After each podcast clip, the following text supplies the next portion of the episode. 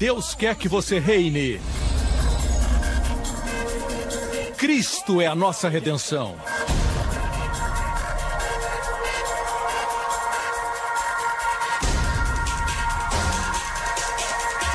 Deus é justo e faz o pecador justo.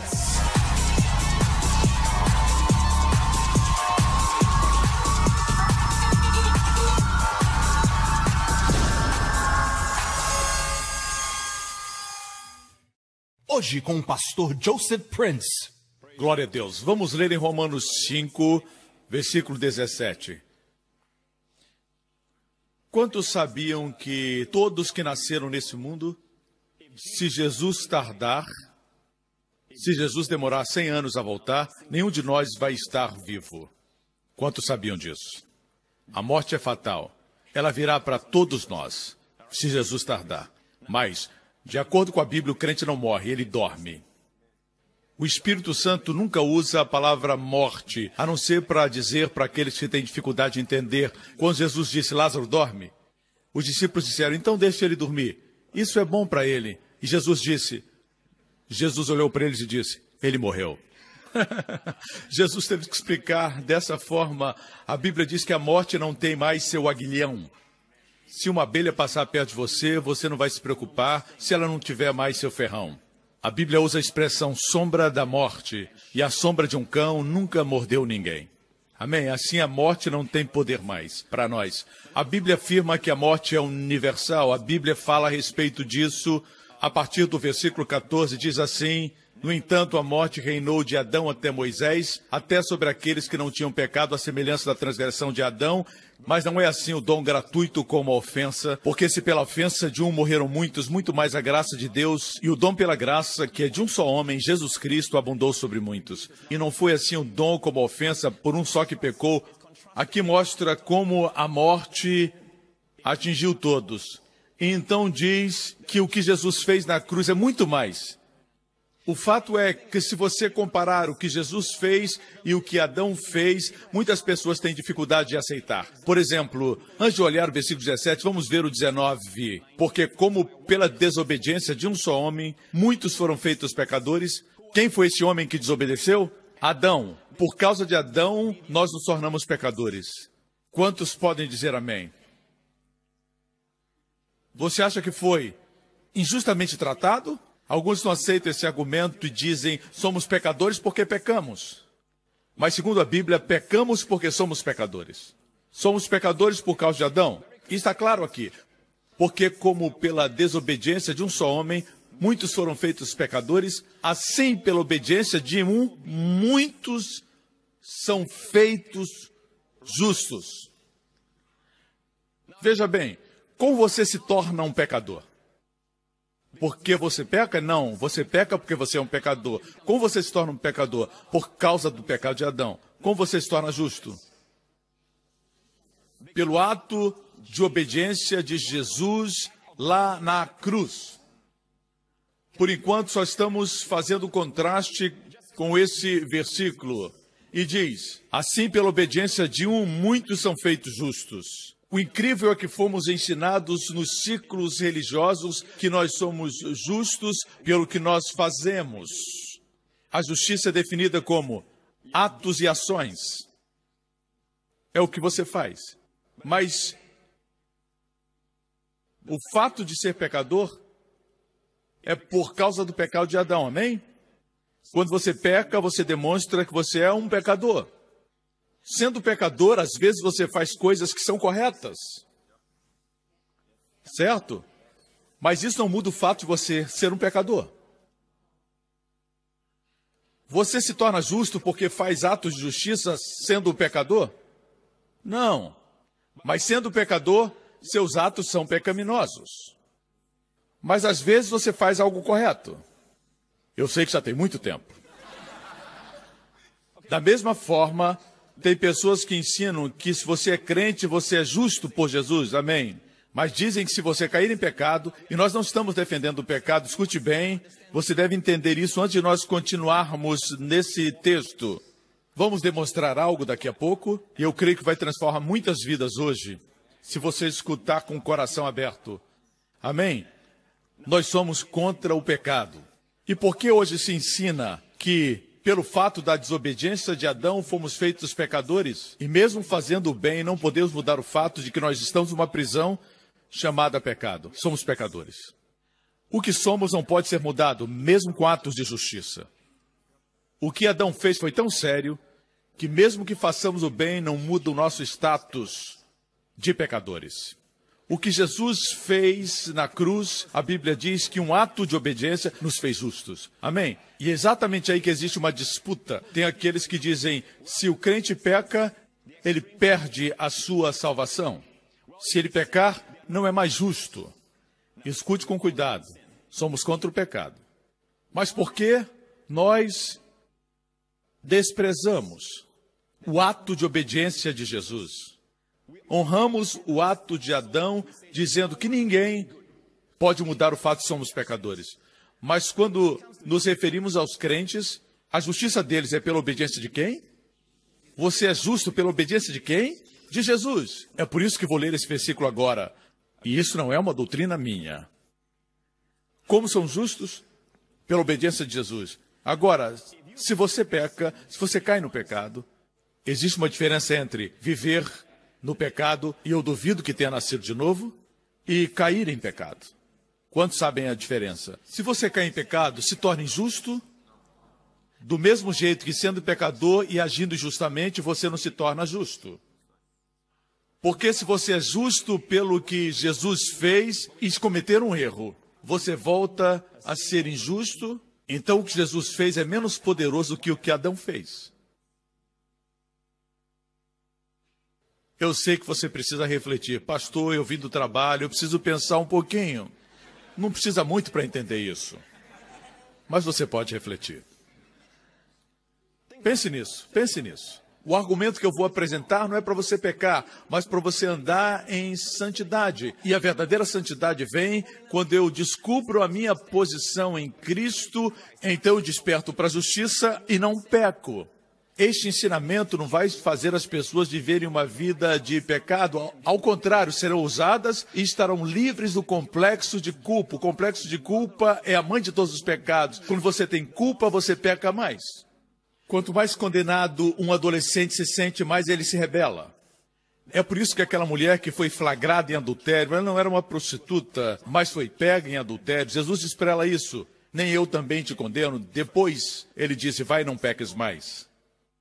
Muitas igrejas diriam: não peques mais, e aí eu não vou te condenar.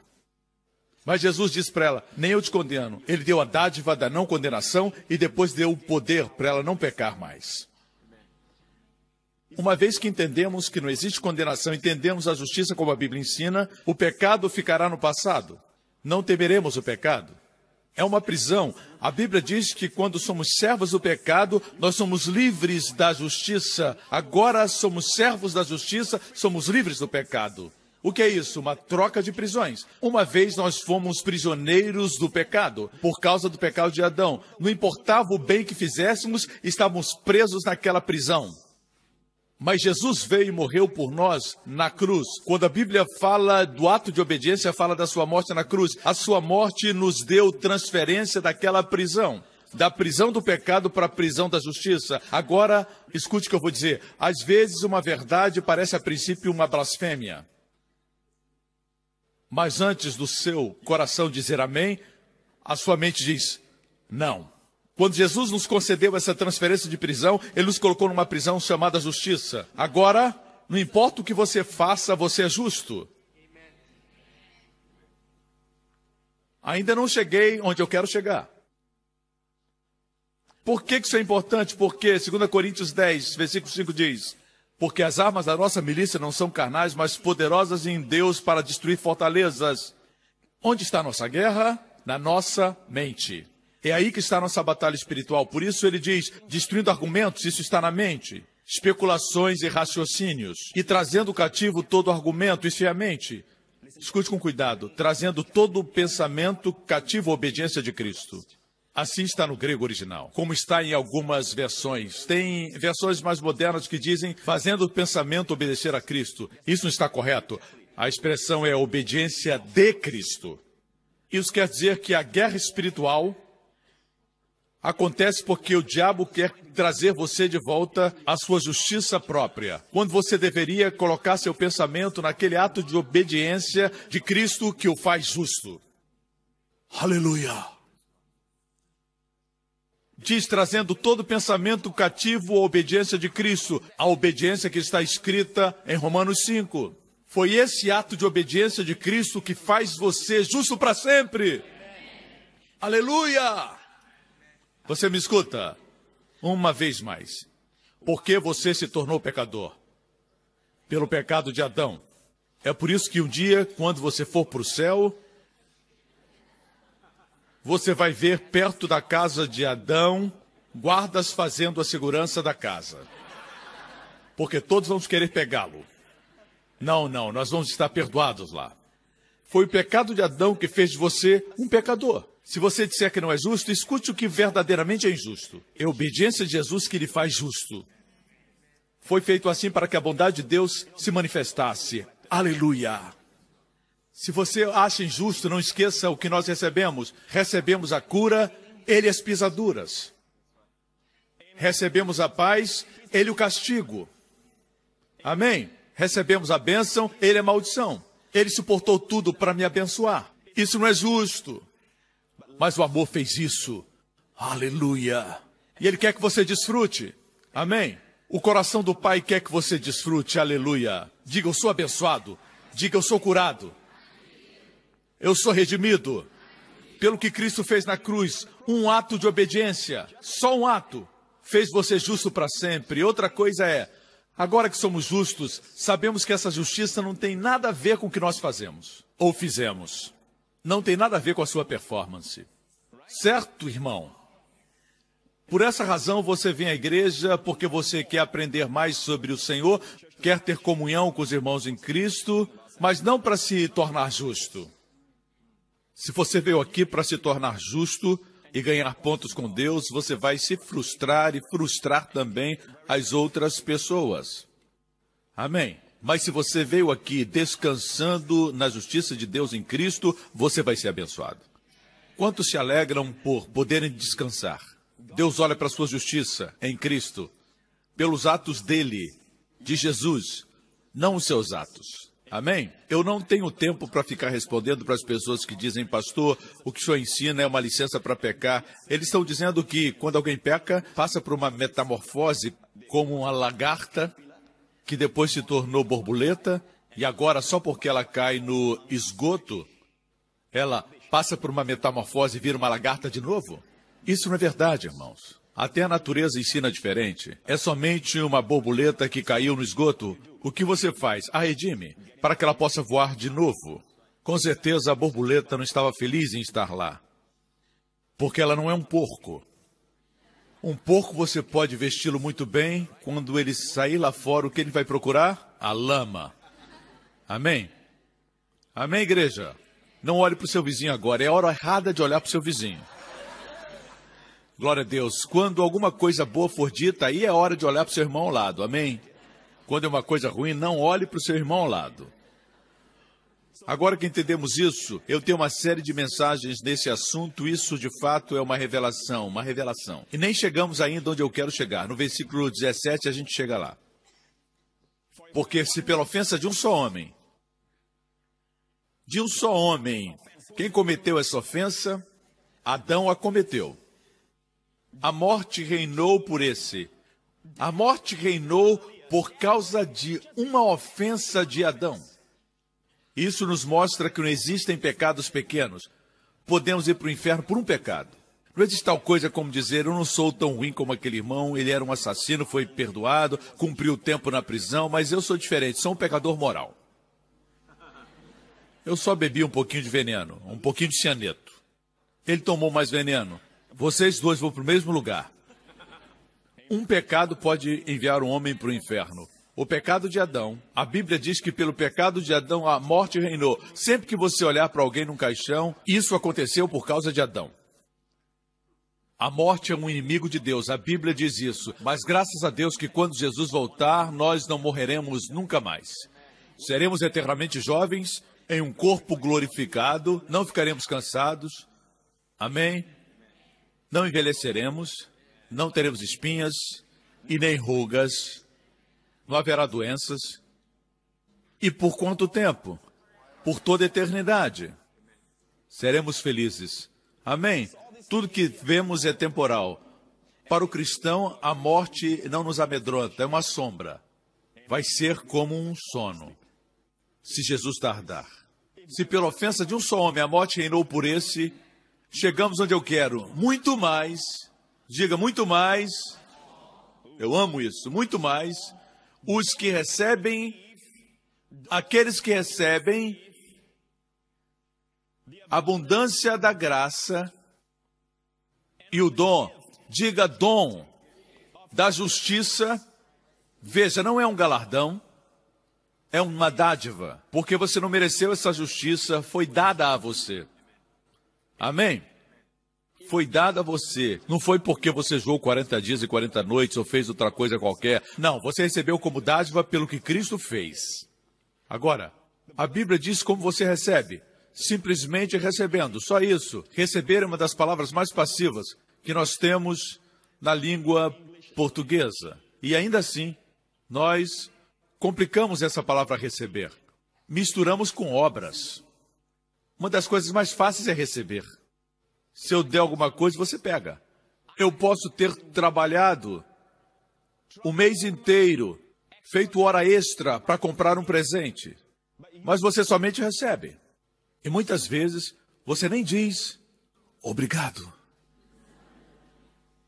Aquele que dá o presente é aquele que trabalhou para isso, e a Bíblia diz que você recebe a abundância da graça, mas não diz que essa promessa é para todos, é para aqueles que recebem a abundância da graça e do dom da justiça, reinarão em vida por um só, Jesus Cristo. A Bíblia diz: reinaremos em vida. Reinaremos em vida através de Jesus Cristo. Quando você olha ao redor, não vê muitos crentes reinando, certo? Você os vê chorando, derramando lágrimas, murmurando, bastante. Mas você não os vê reinando em vida. A morte reinou por causa do pecado de Adão. Agora Deus ordenou que a vida reine e você reine em vida, nessa vida, que você reine na nossa vida de hoje por Jesus Cristo. Esse é o muito mais. Amém? O que temos esquecido são os dois presentes que Deus nos dá. Diz que essa promessa não é para todos, é para todos que recebem. Diga, recebem. Aqueles que recebem o quê? A abundância da graça e a dádiva da justiça. E você recebe declarando: Eu sou a justiça de Deus em Cristo. Aleluia. Amém. Irmão, você é justo diante de Deus? Você diz sim. Alguém diz, como é que você fala isso? Você diz, abrindo a boca e falando. Você diz, a palavra de Deus afirma isso, não é? Se alguém perguntar, como você pode dizer isso? Porque Jesus se tornou pecado com os meus pecados. Mas você não merece ser justo. Jesus também não merecia receber meu pecado na cruz. Jesus recebeu o nosso pecado. Nós recebemos a justiça dele. Amém? Jesus não merecia ter se tornado a oferta pelo pecado. Nós não merecemos ser justos. Mas como ele se tornou pecado, nos tornamos justos. E na cruz, Deus o tratou, Deus o tratou completamente como um pecador. O pior dos pecadores. Hoje eu estava lendo as Escrituras em Isaías 53, e essa é uma revelação recente da parte de Deus. E eu oro para que você também receba. Eu estava lendo que pelas suas pisaduras fomos curados. E o Espírito Santo começou a abrir meus olhos para ver que as pisaduras que Jesus levou não foram os açoites dos romanos antes de ter sido crucificado, porque tudo aconteceu na cruz. Ele se tornou pecado na cruz. Levou nossas enfermidades na cruz.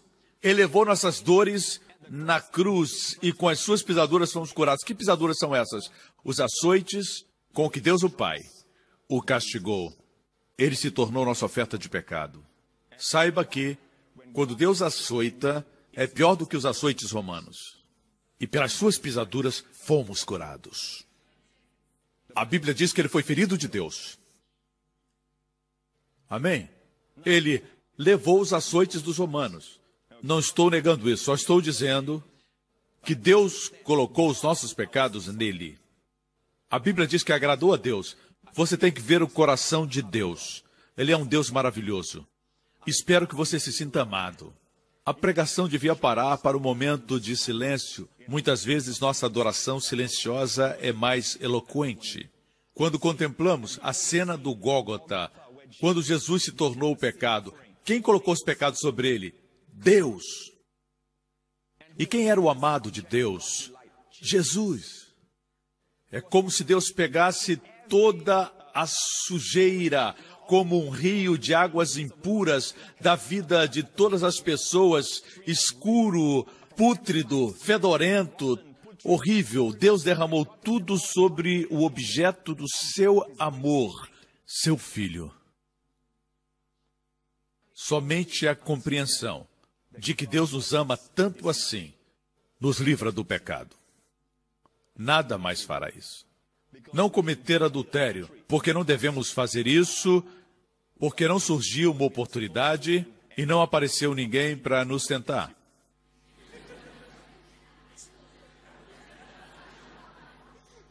Você pode não cometer adultério do lado de fora, mas a razão por que Deus quer que não cometamos adultério é porque o amor de Deus está nos nossos corações. Nós amamos a Deus e amamos nossas esposas. Muitos não adulteram, mas não amam suas esposas. Assim, não é um ato religioso. Temos que voltar à cruz e entender que a razão por que Deus derramou nossa enfermidade sobre Jesus foi porque Deus nos amou. Aceite isso agradou a Deus feri-lo. Você sabia? A Bíblia diz isso. E eu estava lendo isso e disse: como é que agradou a Deus ferir ao seu filho, filho do seu amor? E eu então entendi que é porque ele tem grande amor por mim. Aí eu entendi o porquê. Até mesmo Jesus, a Bíblia diz que, pela alegria que lhe estava proposta, foi à cruz e deu sua vida. Somente entendendo que Ele nos ama, e não vamos entender isso completamente, mas somente entendendo que ele nos ama. Entendemos o porquê da sua morte. Sabemos agora que o Pai nos ama e agradou moer seu filho com os nossos pecados, com as nossas enfermidades, e pelas suas pisaduras fomos curados. Aleluia! Obrigado, Jesus.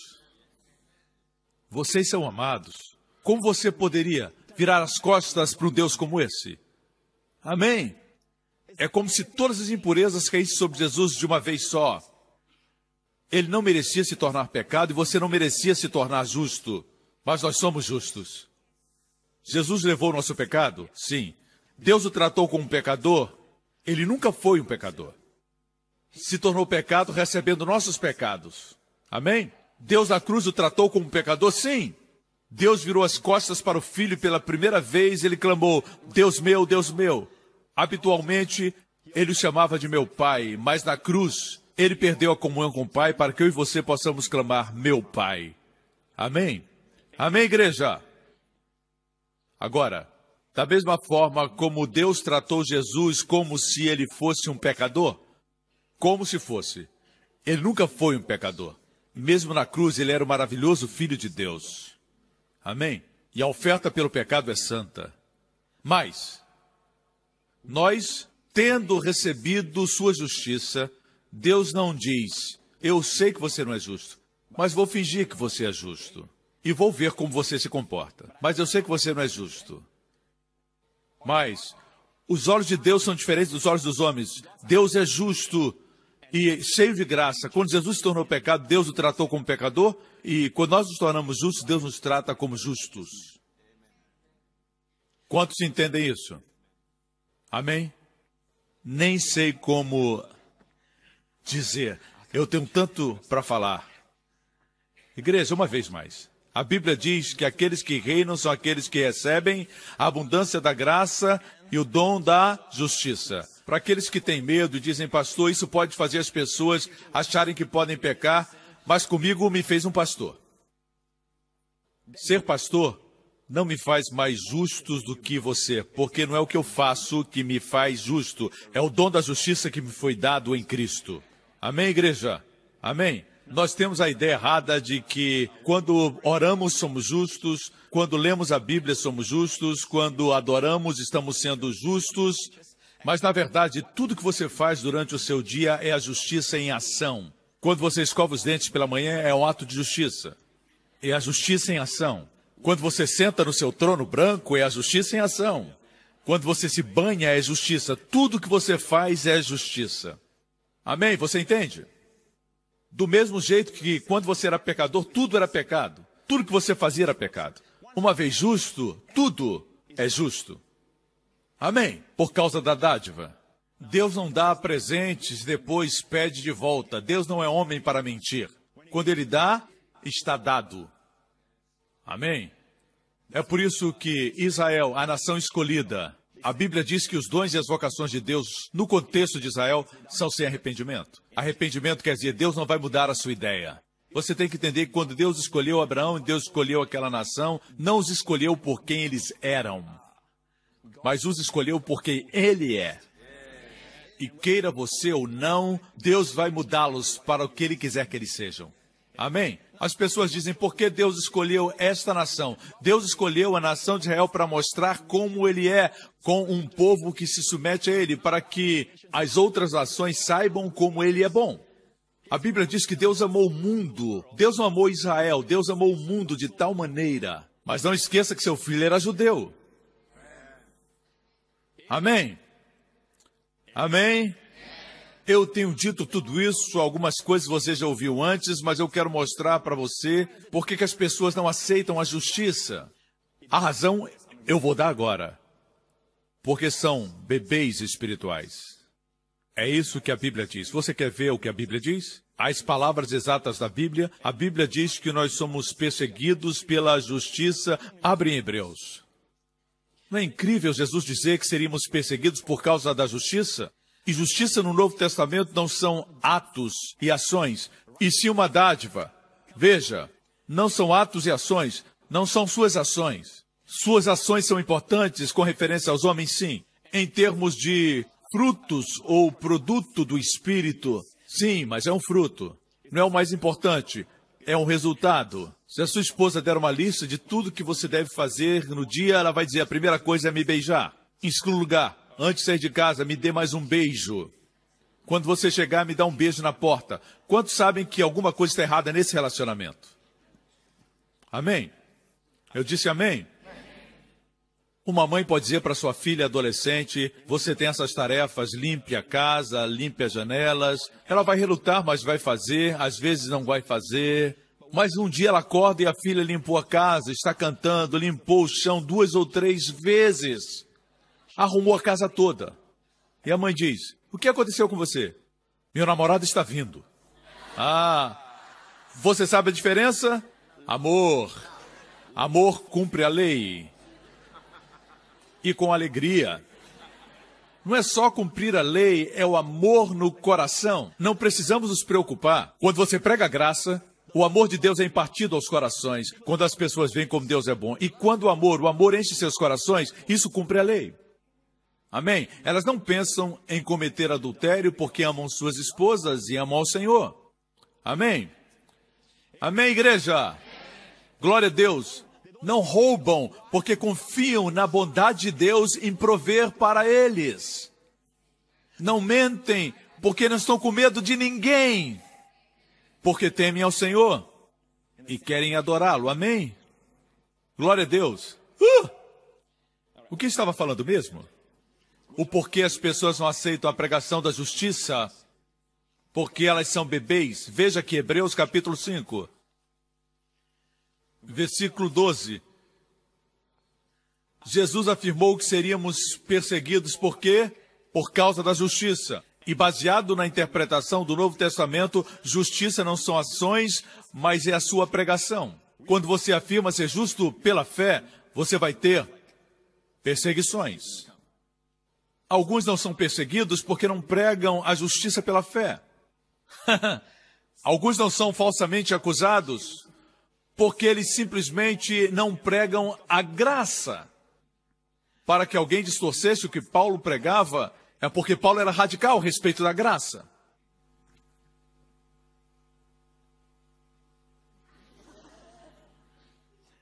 Hebreus 5,12. De fato, embora a esta altura já devessem ser mestres, vocês precisam de alguém que lhes ensine novamente os princípios elementares da palavra de Deus. Estão precisando de leite e não de alimento sólido. Quantos sabiam que o crente, depois de algum tempo, deve deixar o leite e comer alimento sólido? Correto? Se você quer saber o que é leite, Hebreus 6 apresenta as seis pedras fundamentais, que a Bíblia chama leite. Surpreendentemente, muitos não falam do leite, mas é o leite da palavra. Veja isto. Não devemos nos envergonhar que tomamos leite quando somos novos convertidos. Mas se você já é crente há algum tempo, você tem que comer comida sólida. Não existe nada mais feio do que ver um homem de 36 anos bebendo numa mamadeira. E ainda veste um babador. Amém? Não olhe para o seu vizinho. Capítulo, capítulo 5, versículo 13. Quem se alimenta de leite, veja, quem se alimenta de leite não tem experiência no ensino da justiça. É inexperiente no ensinamento da justiça. Isso foi um amém. Você percebeu? Qual o ensinamento que lhes falta? Qual o ensinamento que não compreendem? A palavra da justiça, o ensinamento da justiça. A Bíblia diz que se alguém rejeita o ensinamento da justiça de Deus pela fé, então a única outra alternativa é ser justo por seus atos. A Bíblia chama a justiça da lei. Amém? E a Bíblia diz que a razão por que fazem isso é porque são crianças.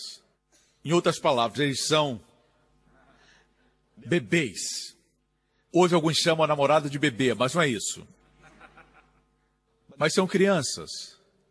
Mas o alimento sólido é para os adultos, os quais pelo exercício constante, tornam-se aptos para discernir tanto o bem quanto o mal. Eu já disse isso antes. Quando você reconhece que a justiça de Deus em Cristo, você recebe a habilidade para ser guiado pelo Espírito. Porque o novo pacto funciona assim. Deus coloca a sua palavra no nosso coração e nas nossas mentes. Isso é direção. Então, ele se torna o nosso Deus, o Deus que opera milagres. Nosso Deus sempre é usado para falar do Deus que opera milagres. E diz depois: E eles me conhecerão fala de intimidade com Deus, e tudo isso acontece por causa da última cláusula. Diz por quê. Deus diz: Farei todas essas coisas por quê? Serei misericordioso com o injusto, e dos seus pecados não me lembrarei mais. E a Bíblia diz que o Espírito Santo testifica. Existem duas coisas que o Espírito testifica no nosso espírito no Novo Testamento. Uma é que somos filhos de Deus. A outra está em Hebreus 10. Ele testifica que dos nossos pecados não se lembrará mais. É incrível que não pregamos do testemunho do Espírito Santo no Novo Testamento. O que diz é que o Espírito testifica que nós somos perdoados. Quando você sabe que é perdoado, Deus fala com você. Mas o alimento sólido é para os adultos, os quais, pelo exercício constante, tornaram-se hábitos para discernir tanto o bem quanto o mal. Uma vez que você sabe que é a justiça de Deus, você caminha em discernimento. Amém? Eu já passei por momentos na minha vida quando eu me sentia enfermo e eu tentei receber a cura confessando, todos os textos da Bíblia que eu encontrei a respeito de cura e confessei pela fé, e eu tentei crer naqueles conceitos da Bíblia e tentando receber a minha saúde no meu espírito. Se eu conseguisse trazer para o meu espírito, como diz o pastor Reagan, eu receberia. Eu confessava, pelas suas pisaduras eu sou sarado, eu sou sarado. E eu ainda tinha os sintomas da doença na minha vida. E o sentimento que eu tinha, vocês talvez tenham passado por isso, era de ansiedade, de medo e de preocupação. Vocês já passaram por isso? Eu estava confessando, mas os meus pensamentos estavam divagando. Eu parei e disse: Deus, o que está errado? O que está errado? E Deus me disse: Você está tentando crer em mim para a cura, quando seu coração não está estabelecido na justiça. Porque diz a Bíblia: com coração se crê para a justiça com a boca se faz confissão para salvação, para cura ou para salvação. No original significa tudo isso: libertação e salvação. A Bíblia diz: com o coração se confessa para a cura e com o coração se crê para a justiça. Quando você crê que é justo em Cristo, a fé vem sem esforço. Eu me levantei e parei de conversar. Pelas suas pisaduras sou curado e comecei a dizer: Eu sou a justiça de Deus em Cristo. É como se, de repente, o poder das trevas que estava sobre mim se dissipou e eu senti a luz na minha vida e eu disse: Eu não vou morrer dessa enfermidade, eu vou viver muito. Eu senti como se Deus estivesse do meu lado, eu senti que conquistei o problema e falei: Pela sua pisadura sou curado. E dessa vez significou algo. E os sintomas desapareceram. No dia seguinte, Deus é minha testemunha, eu fui curado. E o que eu entendi foi isso. Eu estava tentando crer em Deus para a cura quando Deus queria estabelecer meu coração na justiça. Percebe-se que o apóstolo Paulo desejava trazer para o coração dos crentes a justiça pela fé. E aí a cura não seria um problema, prosperidade não seria um problema. Tudo que eles crescem viria a eles. Nós ensinamos sobre a fé para a cura, fé para a prosperidade, e tudo isso é bom, mas o fundamento de tudo é a justiça pela fé. Vamos agora para Mateus capítulo 6. Mateus 6. Nos evangelhos. Obrigado, Jesus. Aleluia. Glória a Deus. Mateus 6, versículo 33. Mas buscai primeiro o reino de Deus e a sua justiça. Diga a sua justiça. Jesus disse: buscai primeiro o reino de Deus e o que é o reino de Deus? Alguns pensam que o reino de Deus é mandar missionários para a Índia, para a China e para outros lugares para estender o reino, mas isso é parte da manifestação do reino de Deus. Mas o que é o reino de Deus? Segundo a carta aos Romanos, o reino de Deus não é comida e nem bebida, não é aquilo que você ingere, mas a justiça que você desfruta, que vem de dentro de você. A justiça é a primeira coisa. Uma vez que você conhece a justiça, a paz segue. Porque o resultado de você crer na justiça de Deus sempre é a paz. Amém? E a alegria vai seguir. Com alegria saireis, em paz sereis guiados. Agora, a primeira parte é o reino de Deus, a segunda parte é buscar a sua justiça. O que é isso? O que é buscar a justiça? Buscar a sua justiça não é buscar a minha justiça. A minha justiça é o que eu faço. Sua justiça é uma dádiva que eu recebo. Veja o que Jesus disse aos seus discípulos, referindo aos fariseus. Ele disse: A não ser que a vossa justiça exceda dos fariseus e escribas, não poderão entrar no reino dos céus. Quando eu estava na minha antiga igreja, me diziam que o que os fariseus fizessem, nós tínhamos que fazer mais. E sendo adolescente, eu dizia: Meu Deus, Nunca vou conseguir isso. Quando na verdade Jesus se referia à justiça de Deus, que excede a toda outra justiça. A Bíblia diz que você é justiça de Deus, não a justiça de Elias, não a justiça de Eliseu, nem de Davi, um homem segundo o coração de Deus, nem a justiça de Saulo ou Paulo, mas a justiça do próprio Deus. E se você receber se você pode aceitar o que ele diz. Ele afirma que você é tão justo como Deus. É assim que o Pai fez você. Ele deu a você sua justiça. Vamos respirar fundo. Inalar essa revelação. Uf. Mas buscai primeiro o reino de Deus e a sua justiça, e todas essas coisas vos serão acrescentadas. Vamos ver os versículos que antecedem. Versículo 30. Pois se Deus assim veste a erva do campo, que hoje existe e amanhã é lançada no forno, não vos vestirá muito mais a vós, homens de pouca fé. Não andeis, pois, inquietos, dizendo que comeremos, ou que beberemos, ou com o que nos vestiremos, porque todas essas coisas os gentios procuram. De certo, vosso Pai Celestial sabe que necessitais de todas essas coisas Buscai primeiro o reino de Deus e a sua justiça, e todas essas coisas vos serão acrescentadas. Quando aprendi sobre a fé, eu usava a fé para conseguir coisas. Eu posso reivindicar isso em nome de Jesus. Eu vou reivindicar um carro. Aleluia. Nunca recebi porque era um adolescente, mas eu reivindicava até os carros que pertenciam aos outros. Eu temo que alguns de vocês estejam fazendo o mesmo, aprender os princípios da fé e querem reclamar, reivindicar coisas. Não existe nada errado em ter coisas, contanto que elas não controlem você. Mas quando você reivindica uma coisa, você já quer reivindicar outra. Nem bem recebeu o que pediu. Logo você fica uma pessoa rasa. Você fica. Mas as Escrituras, o que Jesus disse foi: se buscarmos essas coisas, o reino de Deus e a sua justiça, todas as outras coisas, o que vestimos, o que comemos, nos serão acrescentadas. Esse é o incrível texto das Escrituras. E nós perdemos porque não entendemos o que ele disse. Ele disse que se usarmos nossa fé não para coisas, mas usarmos nossa fé para crer que somos justos pela fé, coisas nos serão acrescentadas. Incrível!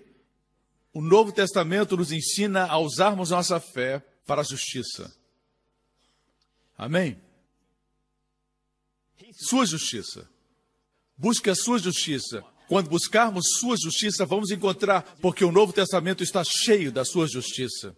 E quando você lê o texto, você confessa e você crê que você é assim, a Bíblia diz que as coisas vão ser acrescentadas. Mas quando elas vierem a você, não vão ter mais aquela importância que tinham. Jesus vai significar mais. E você aprenderá a usar as coisas para abençoar outros. Porque você sabe que você é a justiça de Deus em Cristo, você está seguro, você não tem que provar nada para ninguém. Mas, quando você sabe que Jesus é tudo, você não tem medo de ninguém e nem precisa impressionar. Nada a provar, nada a esconder ninguém para impressionar. Como já disse, os homens usam o dinheiro que eles não têm para comprar coisas que não precisam, para impressionar pessoas que não estão nem aí. E vivem a vida assim o tempo todo. Vire para o seu amigo, diga, ele está falando de você. O caminho de Jesus é sempre o melhor. Jesus não falou como alguns falam hoje, coisas não são importantes, na verdade, coisas são mais. Temos que buscar o reino de Deus e a sua justiça. Mas ele não parou aí. Ele disse: todas essas coisas serão subtraídas. Não, acrescentadas. Eu creio que Deus quer nos encorajar. Temos que ter o foco correto. Amém? Vamos lá, posso ter um amém? Não é buscar a nossa própria justiça. O apóstolo Paulo disse: Eu não quero buscar minha própria justiça. Eu era possuidor de justiça própria. Pelo menos é o que eu pensava que eu tinha. Eu era judeu dos judeus, eu era fariseu dos fariseus, me assentei aos pés de Gamaliel. Com respeito à lei, eu era irrepreensível. Mas tudo isso eu considero esterco todo o meu passado é esterco, para que eu seja encontrado em Cristo, não tendo minha própria justiça, mas a justiça de Deus que é pela fé. Alguns dizem, o meu passado eu considero esterco. Você não considera, era esterco. O apóstolo Paulo podia considerar esterco porque ele tinha grandes realizações. Não, não vou falar de você não, vou falar de mim, a minha, a minha vida. Minha vida. Ele considerava esterco, a vida de muitos é esterco. Obrigado, Jesus. Agora, vamos juntos a 1 Pedro 2. Nós falamos de coisas materiais e como a fé e a justiça nos dão isso. Abre 1 Pedro 2, 24. Muitas vezes citamos com facilidade a parte que diz: pelas suas pisaduras fomos curados, certo? Se sabemos de cor. Vamos ver. Ele mesmo levou em seu corpo os nossos pecados sobre o madeiro a fim de que morrêssemos para os pecados e vivêssemos para a justiça. Pastor Prince, é isso que eu acredito. Todos temos que ser corretos e cada dia mais corretos. Imediatamente revela ignorância da palavra de Deus. Eu já ouvi alguém dizer: temos que ser cada vez mais justos. Você não entende o que é justiça, você não pode ser mais justo. Justiça é uma dádiva. Você pode ser mais santo, mas não mais justo. Quanto mais firme você está na justiça, mais você se torna santo. Amém? Você entende? Repito, justiça não são atos e ações. Vamos ler sem qualquer ideia preconcebida, interpretando como está no Novo Testamento. Diz assim: Jesus levou nossos pecados no seu corpo no madeiro a fim de que morrêssemos para os pecados. Alguns afirmam: Eu estou tentando morrer para o pecado. A Bíblia diz que você morreu. O fato é que você está morto para o pecado. A Bíblia diz a fim de que morrêssemos para os pecados, vivêssemos para a justiça. Assim não deixe seus pensamentos dizerem para você, eu tenho que ser mais justo. Não, viver para a justiça é todos os dias crer que você não é mais um pecador, você é a justiça de Deus em Cristo. E o que acontece? O Espírito Santo insere a última parte. Pelas suas feridas foram curados. Veio logo depois da palavra justiça, o que significa, quanto mais você vive, na revelação da justiça, a cura por suas pisaduras, não vai ser difícil de você receber. Glória a Deus. Eu disse glória a Deus. Uh! Aleluia! Eu disse aleluia! Abra agora em Romanos 10. Isso é mais um estudo do que uma pregação. Estou sentindo hoje uma unção de ensino. Vocês têm gostado dos textos? Não estamos falando nada fora do contexto, por isso damos a referência. Repetindo, não use a sua fé para coisas. Às vezes fazemos uma oração de fé e cremos que Deus vai fazer um milagre, isso está bem. Mas o que Deus está dizendo é que quando você firma o seu coração na justiça, quando você ora, não vai ser difícil crer em Deus para receber. Amém? Porque a Bíblia diz que o justo viverá pela fé. Da mesma forma que o pecador vive pelo medo, o justo vive pela fé. É impossível ser justo aos olhos de Deus e não ter fé. Muitos tentam ter fé sem saber que são justos. Temos que seguir o padrão de Deus que se encontra no Novo Testamento. A propósito, quantos sabem que o Novo Testamento fala mais da justiça do que das outras bênçãos? Deus quer que enfoquemos nisso porque aí está a nossa batalha. Todos os dias eu recebo cartas que dizem, pastor, o senhor está pregando e dando às pessoas licença para pecar. Eu não estou fazendo isso. Eu não dou licença para nada.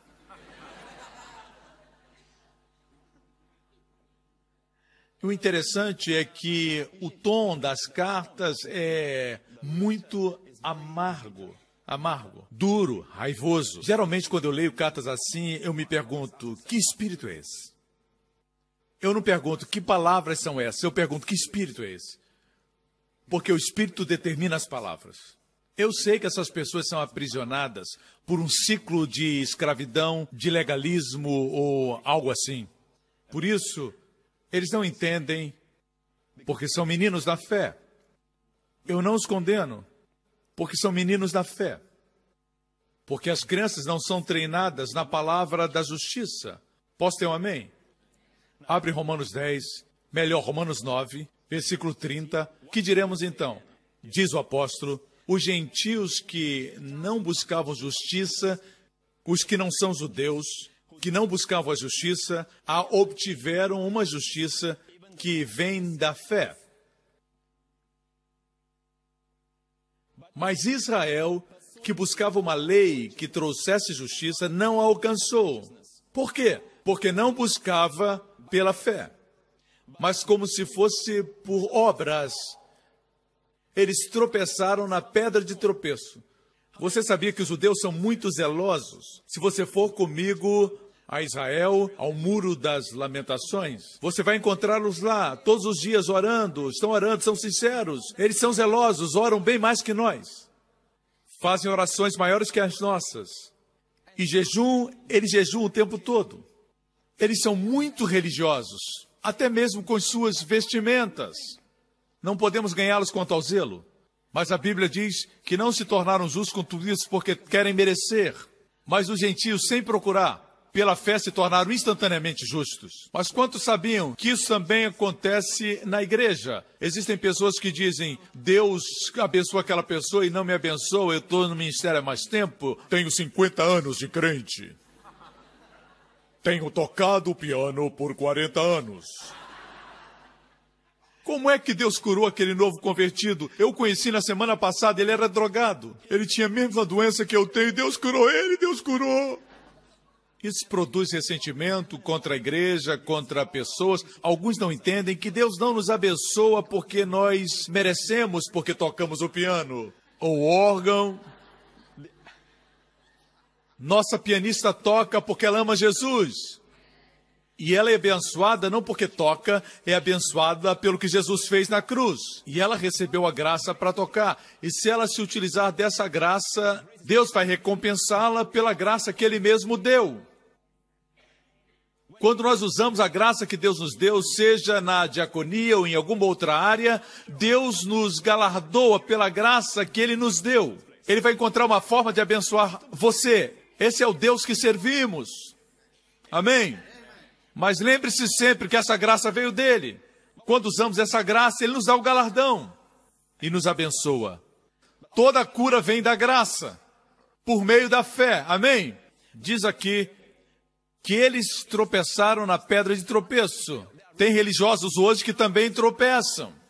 E qual é a pedra de tropeço? Como está escrito, eis que põe em Sião uma pedra de tropeço e uma rocha que faz cair. E aquele que nela confia jamais será envergonhado. Muitas vezes citamos esse versículo, aquele que nele confia jamais será envergonhado.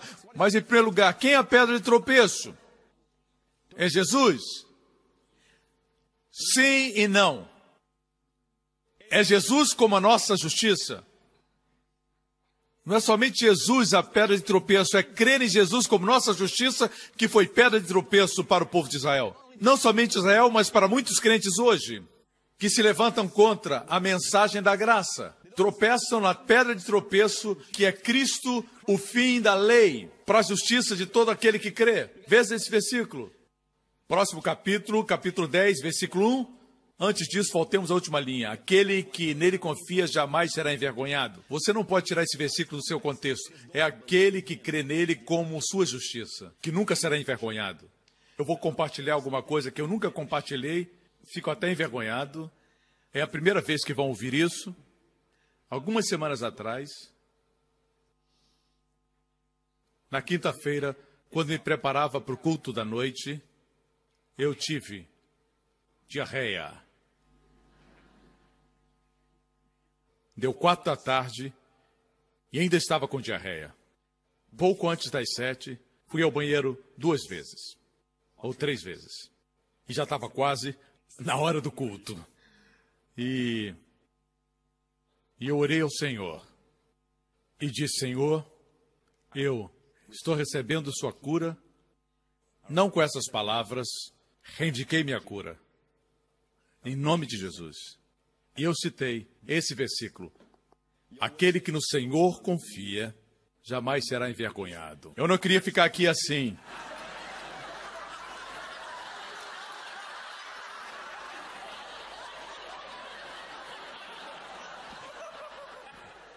Vamos baixar nossas cabeças para um momento de silêncio.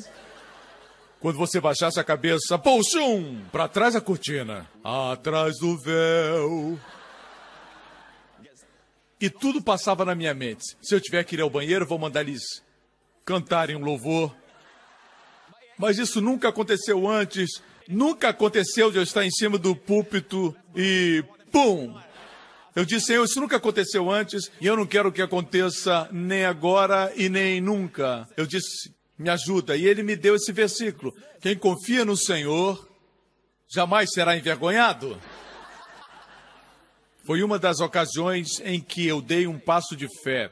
Agora, você não pode fazer isso, meu irmão, porque ouviu meu testemunho.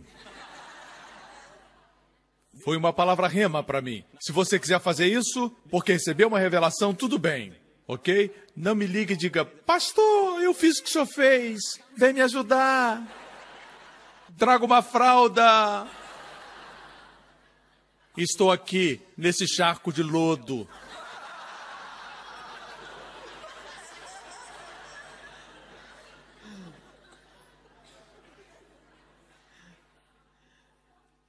Eu disse para o Senhor, Senhor, eu vou confiar no Senhor.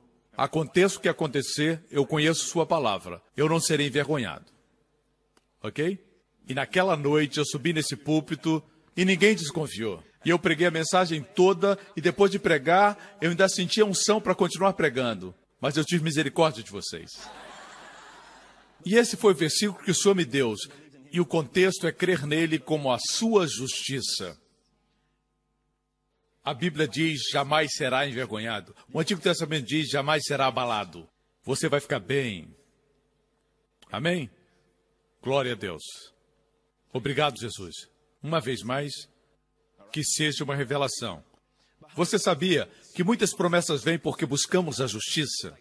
É como a palavra serendipidade, uma palavra de origem inglesa que quer dizer fazer a descoberta de algo bom e agradável por acaso. Você está buscando uma outra coisa e encontra um monte de coisas boas. É como um casaco. Jesus deixou o casaco da justiça. E quando você olha dentro do bolso, existem rubis, diamantes. No outro bolso tem cura, plenitude, saúde mental. Tem sabedoria, tem é, libertação. Você não busca os bolsos, você busca o casaco, mas recebe tudo. É por isso que a Bíblia diz que devemos focalizar em usar nossa fé para a justiça. Você sabia que essa é a nossa luta diária? Lutar pela justiça, pela fé? Você tem que olhar no espelho e dizer: Ei, você é a justiça de Deus em Cristo. Estou falando com você, sim, você. Olhe no espelho e diga: Você é a justiça de Deus em Cristo. E o inimigo vai sussurrar: Como é que você pode dizer isso? E você vai citar as Escrituras. 2 Coríntios 5, 21 diz: Aquele que não conheceu o pecado, fez pecado por nós, para que nele fôssemos feitos justiça de Deus. Amém, igreja? Vamos ver Romanos capítulo 10. Irmãos, o bom desejo do meu coração e oração a Deus por Israel é para a sua salvação, porque lhes dou testemunho de que tem zelo de Deus. E podemos dizer amém. Eles têm zelo de Deus e eles ganham de nós nisso. Eles têm mais zelo do que os crentes, algumas vezes. Mas não se baseia no conhecimento. E a Bíblia diz que zelo sem conhecimento é perigoso como você pôde ver na vida do apóstolo Paulo. Antes de ser Paulo, era Saulo. E ele pensava que matando os cristãos ele estava servindo a Deus. Deus pegou um terrorista e fez dele o maior de todos os apóstolos. Existe esperança para o mundo de hoje. Deus não perdeu sua fórmula. Graças a Deus. A Bíblia diz que tinha um zelo, mas não no conhecimento. E a Bíblia diz em Oséias meu povo é destruído por falta de conhecimento, não falta de boa intenção. Deus diz: meu povo, não o povo do mundo, meu povo é destruído por falta de conhecimento. E aqui diz: Israel teve um zelo, mas não baseado no conhecimento, porquanto, ignorando a justiça, eu repito, quando Jesus disse buscar o reino de Deus e a sua justiça, muitos crentes escutam e dizem: ah, nós temos que ser mais justos. Não entendem que é a justiça dele, não a nossa justiça, é a justiça que Jesus nos deu quando foi à cruz. Você tem que receber, declarar ser justo, e assim você vai caminhar na justiça. Porquanto, ignorando a justiça que vem de Deus e procurando estabelecer sua própria, não se submeteram à justiça de Deus nós não conquistamos nossa salvação. Nós recebemos. Não conquistamos as bênçãos de Deus, nós recebemos. É por isso que esse versículo nos diz que mesmo crentes podem cair nesse laço e não se submeter à justiça de Deus. A Bíblia diz que se você quer ter sua própria justiça, você não se submete à justiça de Deus. E como você faz isso? Você declara: Eu sou a justiça de Deus em Cristo. Antes de vir para o culto no domingo, faça isso. Declare para você mesmo: Eu sou a justiça de Deus em Cristo. Sinta isso. Não somente creia, sinta isso. Sei que somos um povo de fé, mas sinta. Tenha consciência da justiça de Cristo em você. E quando chegar no culto, suas mãos vão se levantar automaticamente para louvar a Deus. Quando você crê assim, você vê um enfermo e logo você impõe as mãos sobre ele. Você se esquece de você mesmo. Cristo se torna o foco. Quando você desperta para a justiça de Deus, você não peca. Esse ensinamento não vai produzir pecado, mas vai produzir justiça. Amém, igreja? Nos tornamos o que contemplamos. Quando você vê pecado, pecado, pecado, pecado, somos transformados pelo que contemplamos. O rebanho de Jacó foi transformado pelo que viu, as varas listradas. A Bíblia diz que nos tornamos como Cristo, não nos esforçando, mas contemplando Sua glória, com o rosto descoberto. Rosto descoberto significa sem esforço. A lei não existe mais, recebemos gratuitamente. No Antigo Testamento, Deus revelou-se para Moisés mostrando somente suas costas. Mas a Bíblia diz que hoje vemos a glória de Deus no rosto de Jesus. É por isso que ele não ficou satisfeito quando a mulher do fluxo tocou as suas costas, a orla dos seus vestidos. Ele parou porque queria que ela olhasse para os seus olhos, para ver a glória de Deus na face dele, porque se ela tivesse recebido a cura sem vê-lo, ela voltaria a ficar doente, porque o problema não estaria resolvido. Ela precisava conhecer o amor de Deus, a aceitação de Deus, a declaração de Jesus para ela: Filha, tenha bom ânimo, sua fé lhe curou. Aí ela voltaria sabendo que não havia somente recebido a cura, mas tinha encontrado Jesus e conhecido o seu amor por ela. E isso produz cura permanente. Amém, igreja? No Novo Testamento nós vemos a sua glória, a glória de Deus na face de Jesus. Não como Moisés que só viu as costas. Agora você vê sua face. E quando nós contemplamos sua face, nos tornamos como ele. Glória a Deus. Eu disse glória a Deus. Aleluia. Obrigado, Jesus. Próximo verso. Porque o fim da lei é Cristo. Tem gente que não sabe ler. Eu não entendo por que certas pessoas que buscam sua própria justiça não leem, é tão simples. Porque o fim da lei é Cristo para a justificação de todo aquele que crê. Não precisamos lutar pela justiça. Cristo é o fim da lei. Tendo Cristo, você é justo aos olhos de Deus. Eu gostaria de ter mais tempo para mostrar todo esse capítulo, como a justiça que vem da fé se contrasta com o que Moisés escreve e está registrado no versículo 5. Mas em função do tempo não vamos entrar nesse assunto. Vamos para Gálatas. Vocês estão abençoados? Glória a Jesus. Uma vez mais, nós temos estabelecido que temos essa justiça que é como uma prisão. Romanos 6 diz que fomos libertados do pecado. Pensamos em pecado como ações e atos. Pecados também podem ser atos e ações. Mas aqueles que estudam grego vão ver que no livro de Romanos a palavra pecado, em todo o capítulo 6 e em outros capítulos, a palavra pecado é um substantivo, não é um verbo. Significa que é um estado de pecado. O pecado de Adão nos colocou numa prisão de pecado. O ato de justiça de Jesus nos colocou na prisão da justiça. Antes, não importando o que você fizesse, você era um pecador. Agora, não importando o que você faça, você é justo. Aos olhos de Deus, pelo sangue de Jesus. Amém? Alguns vão dizer, pastor, eu vou matar então alguém. Eu lhe afirmo que se alguém matar alguém, não vai dizer antes de matar, eu sou a justiça de Deus em Cristo. Agora eu vou matar. Ok? Entendeu? Sempre vai ter alguém dizendo: Ah, então agora eu posso até matar.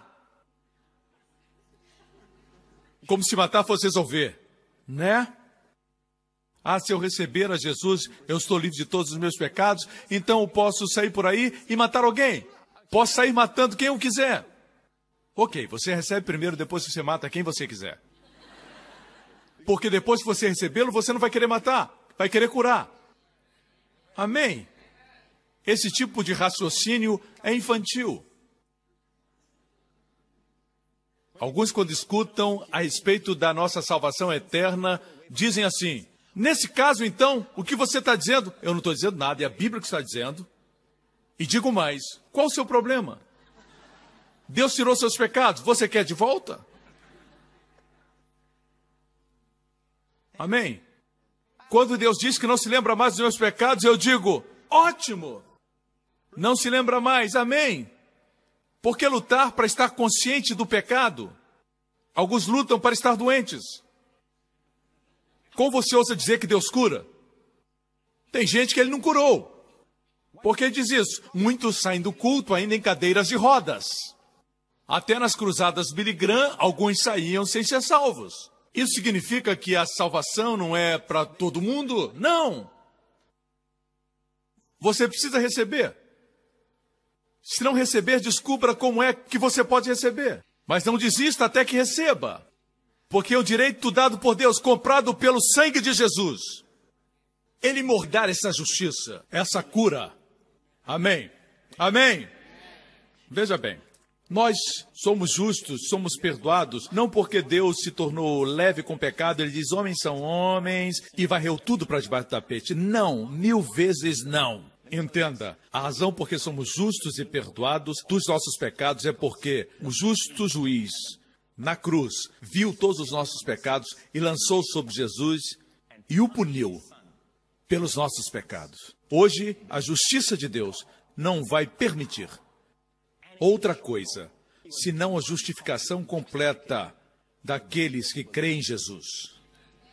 A justiça de Deus vai exigir isso, porque a justiça de Deus exigiu de Jesus o pagamento de toda lei quebrada, até que a maldição silenciou E Jesus bradou: está consumado. Essa é a razão por que eu e você podemos ser perdoados. Do passado, presente e futuro. É por isso que somos justos. A justiça de Deus exige nada menos do que a completa justificação daqueles que creem em Jesus. E o diabo, quando vem contra nós, nos atacando, dizendo que somos sujos e que não temos direitos, a justiça de Deus vai punir duramente o diabo, porque ele está mentindo. Mas nenhuma arma contra você vai prosperar. E o versículo continua: Porque a justiça deles vem de mim, diz o Senhor. Amém. Nenhuma arma preparada contra nós vai prosperar, não é porque estamos isentos de culpa, não é porque estamos totalmente livres de pecado na nossa vida, não, mas porque a nossa justiça provém dele. Porque estamos vestidos por sua justiça. Não existe ninguém no mundo que seja perfeito. Ainda. Temos falhas, mas Deus nos vê vestidos com sua justiça. Por isso precisamos confessar. Vamos abrir agora nossas Bíblias em Gálatas 3 e vamos concluir. Obrigado, Jesus. Uma vez mais. Glória a Deus. Quantos querem todas as bênçãos de Deus, levantem as mãos. Eu também quero, não sou bobo. A propósito, se você não quer as bênçãos, por qualquer motivo você não quer as bênçãos, eu já disse a Deus, o que você não quiser, eu quero. Você também quer? A gente vide. Me alegro quando as pessoas crescem em sabedoria. Isso significa que estão entendendo a palavra de Deus, o ensinamento da palavra de Deus. Escute. A Bíblia diz que você não precisa correr para as bênçãos. Só para uma. Deus facilitou tanto para nós e nós dificultamos. É como o gato que lhe disseram que a felicidade estava no seu rabo. E o que ele faz? Ele dá voltas procurando a felicidade.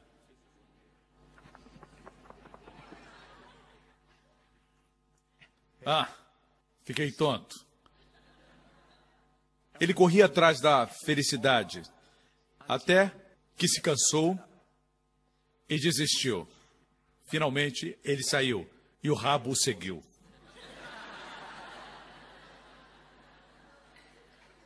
Esse rabo pode ilustrar algo que você busca de Deus. Algo que você busca de Deus e você se esforça e luta para receber. Mas o que você precisa é focalizar na justiça de Deus. A Bíblia diz: siga a justiça. Aprenda o máximo sobre o ensino da justiça. E não somente ouça os outros, busque a sua própria revelação, alimente-se dela. E a Bíblia diz que o que você precisa vai seguir você. Amém? Vejamos Gálatas 3 e eu vou concluir com isso. Obrigado, Pai.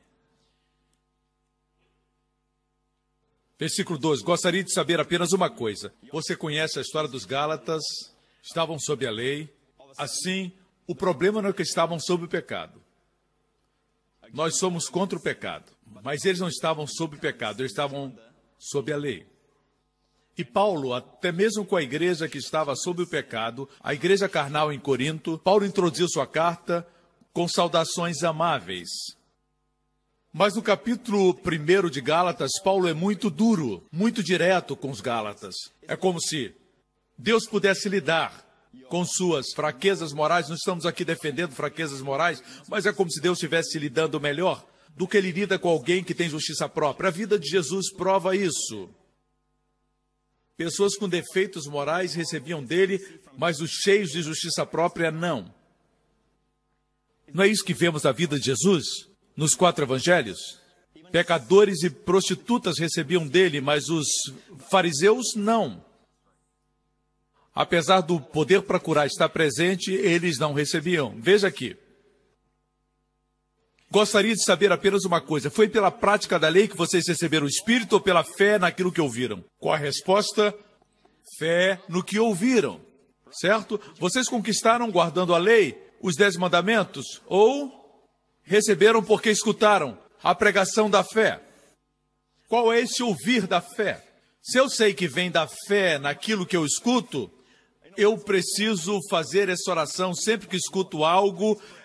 Por isso, sempre eu faço essa oração. Espírito Santo, ministra a fé quando eu escuto e quando eu leio. Ministra a fé.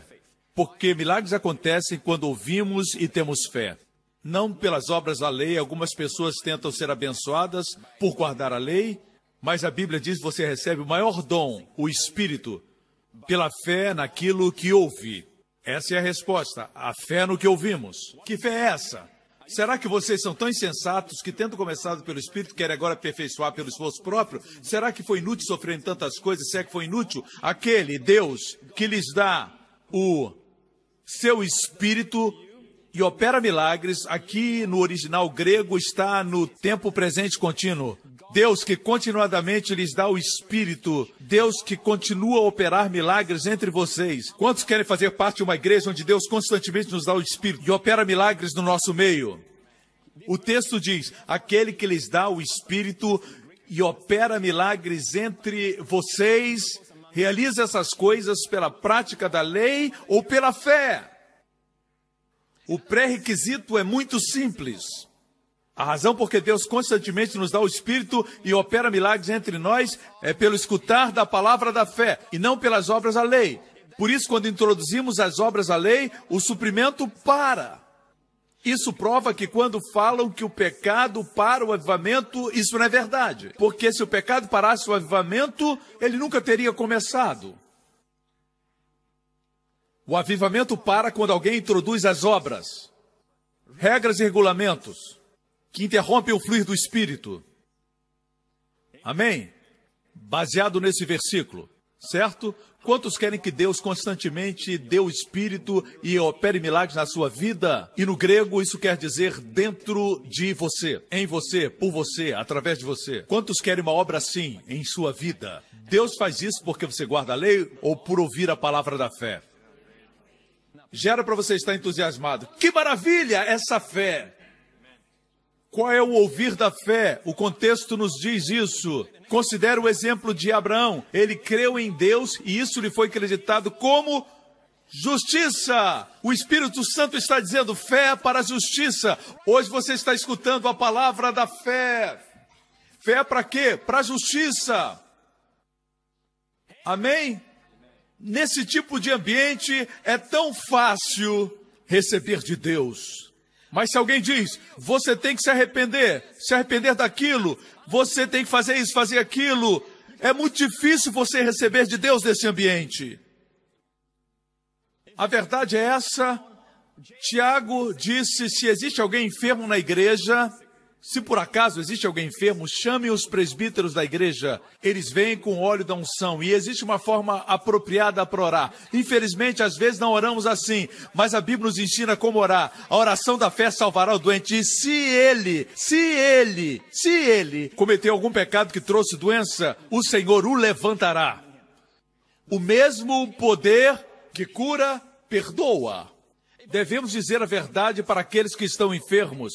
Não se preocupe com seus pecados. Quando orar, se o pecado estiver por detrás dessa enfermidade, o poder que cura perdoará o pecado. Essa é a verdade que as Escrituras nos dizem. Se ele houver cometido pecado, ele será perdoado. Muitas vezes vamos orar por enfermos e os religiosos já disseram para eles que a razão por que estão enfermos é porque não confessaram seus pecados, existem pecados escondidos, verdade? Já vimos aqui na igreja pessoas assim que acreditam que a razão dos problemas é pecado na vida, e você começa a orar a oração da fé, mas eles não recebem, estão fechados, porque não se sentem dignos de receber, e de fato não vão receber. Quando alguém se sente acusado, não recebe. Mas no momento que perguntamos, você está preocupado com os pecados? E mostramos o que Tiago diz: se cometeram pecados e estão enfermos, no momento que fizermos a oração da fé, os seus pecados serão perdoados. Amém? E a fé cresce no espírito deles. Amém? Em muitas ocasiões, Jesus declarou o perdão de pecados antes da cura. Como aquele homem que foi baixado do telhado, Jesus olhou para ele e ele era um paralítico. Não podia andar. Ao invés de dizer levanta-te, anda, ele disse: Filho, seus pecados são perdoados. Porque é isso que ele precisava ouvir. Talvez cresce que estava doente por causa do pecado. Certamente ele tinha pecados. Mas ele precisava ouvir, filho, seus pecados são perdoados antes de ouvir, levanta, toma tua cama e anda. Amém? Porque a palavra da fé não é pregada, o corpo de Cristo fica desanimado. Amém? Glória a Deus. Que a fé seja pregada para o povo ser encorajado. Amém? Não requer um gênio para condenar as pessoas, criticá-las. Mas onde estão os encorajadores? Eu gostei do que o pastor Reagan disse. Pastor Kenneth Reagan. Ele disse: Sabem por que não existe restauração no corpo de Cristo? Porque a Bíblia diz em Gálatas: Irmãos, se alguém for surpreendido em pecado, vocês que são espirituais, restaurem-no. Por que não existe restauração? Porque não tem pessoas espirituais. Os espirituais restauram. Os não espirituais derrubam você e jogam fora, no lugar de restaurar. Amém? Pisam no ferido. Mas nós, que somos espirituais, restauramos. Glória a Deus. Tem gente que diz, pastor, eu preciso daquela mensagem que tem fogo e juízo. Harabagachá, É mistério. É isso que é pregação, pastor Príncipe. Denuncie o pecado. Toque a trombeta de Deus. Porque esses são os últimos dias. Arrependam-se dos caminhos ímpios. Porque o Senhor está às portas.